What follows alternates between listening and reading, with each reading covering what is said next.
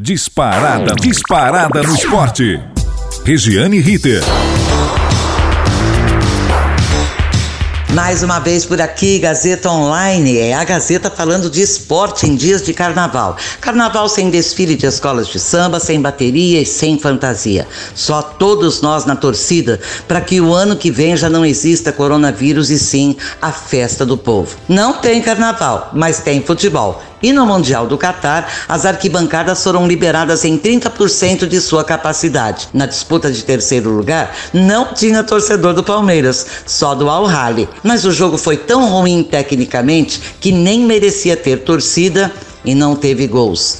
0 a 0 levou a decisão para os pênaltis e o fim foi com chave de lata. O encerramento foi terrível, principalmente para o Palmeiras. Cinco pênaltis perdidos entre os dois times, cinco convertidos, portanto, 3 a 2 para os egípcios, que ficaram com a medalha de bronze, enquanto o Palmeiras, os palmeirenses, amargavam a pior campanha de times sul-americanos em toda a história do Mundial da FIFA. É a primeira vez que um campeão de Libertadores Libertadores fica em quarto lugar. Na sequência veio a grande final, aí Bayern e Tigres, e todos esperavam que essa partida compensasse a ruindade da outra. Doce ilusão. O time alemão, melhor do mundo, não brilhou e teve de se contentar com 1 a 0 num gol que está até agora sendo discutido, discutível a sua validade, houve irregularidade, mas se nós já tivemos Copa do Mundo decidida com gol de mão dos saudoso Maradona, por que não ter um gol de vazar, é, evidentemente passando a, a, a bola no braço do melhor jogador do mundo, o Lewandowski, que negou si, eu nem vi essa bola passar no meu braço, não.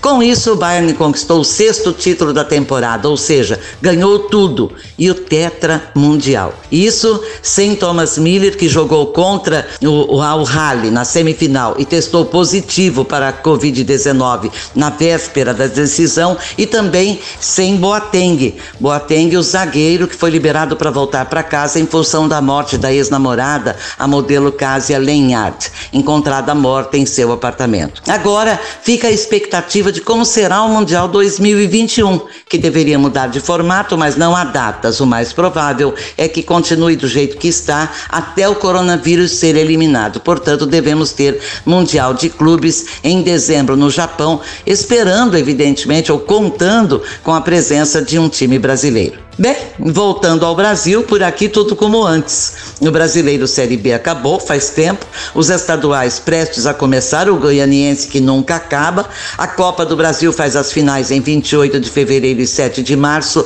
entre Palmeiras e Grêmio. E o Brasileirão joga ainda três rodadas. A 36 começa amanhã com Goiás e Botafogo, Atlético e Bahia, Atlético Mineiro e Bahia, Santos e Coritiba. Domingo tem Flamengo e Corinthians, Palmeiras e Fortaleza, Vasco e Internacional, Atlético Paranaense e Atlético Goianiense. Na segunda-feira, fecha a 36ª rodada com Grêmio e São Paulo, Ceará e Fluminense, Esporte e Bragantino. Você se lembra da classificação? O Internacional é líder com 66 pontos, o Flamengo é vice-líder 65 e ambos dependem só de suas forças para chegar ao título. É, não é o que acontece com o Atlético Mineiro em terceiro, que ainda tem remotas chances com 61 pontos, mas depende depende de tropeços de Inter e Flamengo. Em quarto lugar, o São Paulo tem gente sonhando com título por lá, mas sabe-se que é praticamente impossível. Matematicamente não, mas praticamente sim. O Fluminense é quinto com 57, em sexto o Grêmio 56, em sétimo o Palmeiras 53. O Corinthians em oitavo briga por uma vaga na repescagem da Libertadores de América, ou pelo menos na repescagem, tem 49. Em nono o Bragantino 48, em décimo Atlético Paranaense e Santos com 40 47, em 12 Ceará e Atlético Goianiense com 46, Esporte Recife e Fortaleza são 14 e 15 com 41 e o Bahia em 16 tem 37. O Vasco afundando na tabela, está é, tá na zona de rebaixamento com 37, o Goiás vem em seguida com 33, o Coritiba praticamente rebaixado 28, o Botafogo oficialmente rebaixado 24. É um campeonato que nós devemos reconhecer. Não tem um alto nível técnico, mas o coronavírus faz vítimas em todos os segmentos de uma sociedade. Não é só o trabalhador comum, não é só o contabilista, não é só o médico que está ressentido, não é só o advogado. Os jogadores de futebol são seres humanos, têm pais, têm filhos, têm esposa, têm um futuro para prever e não consegue, não tem como prever o futuro, então todos são atingidos. Deve-se ter um mínimo de consideração por esses seres humanos que entram em campo sem saber o que será o dia de amanhã. Bem, por último, vamos relembrar o caso Gerson. Ramires, o Gerson e o Ramires, no confronto Flamengo e Bahia pelo Brasileirão no dia 20 do 12, 26 rodada, em determinado momento, Gerson do Flamengo se irritou grandemente com o jogador do Bahia e alegou ter sofrido injúria racial quando Ramírez teria dito numa discussão de futebol: cala a boca, negro.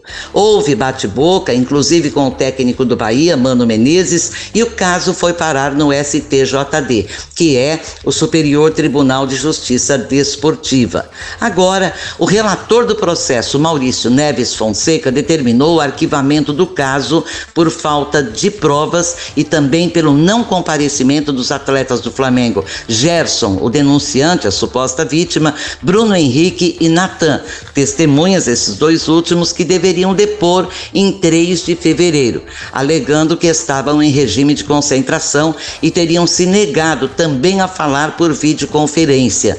Aí ficamos sem entender. Se eles estavam concentrados e não podiam deixar a equipe ir depor no STJD e voltar para a concentração, que topassem fazer o seu depoimento por videoconferência. Na alegação para o arquivamento, o relator cita também que as testemunhas Bruno Henrique e Natan teriam dito à Polícia Civil que não ouviram a frase de Ramírez.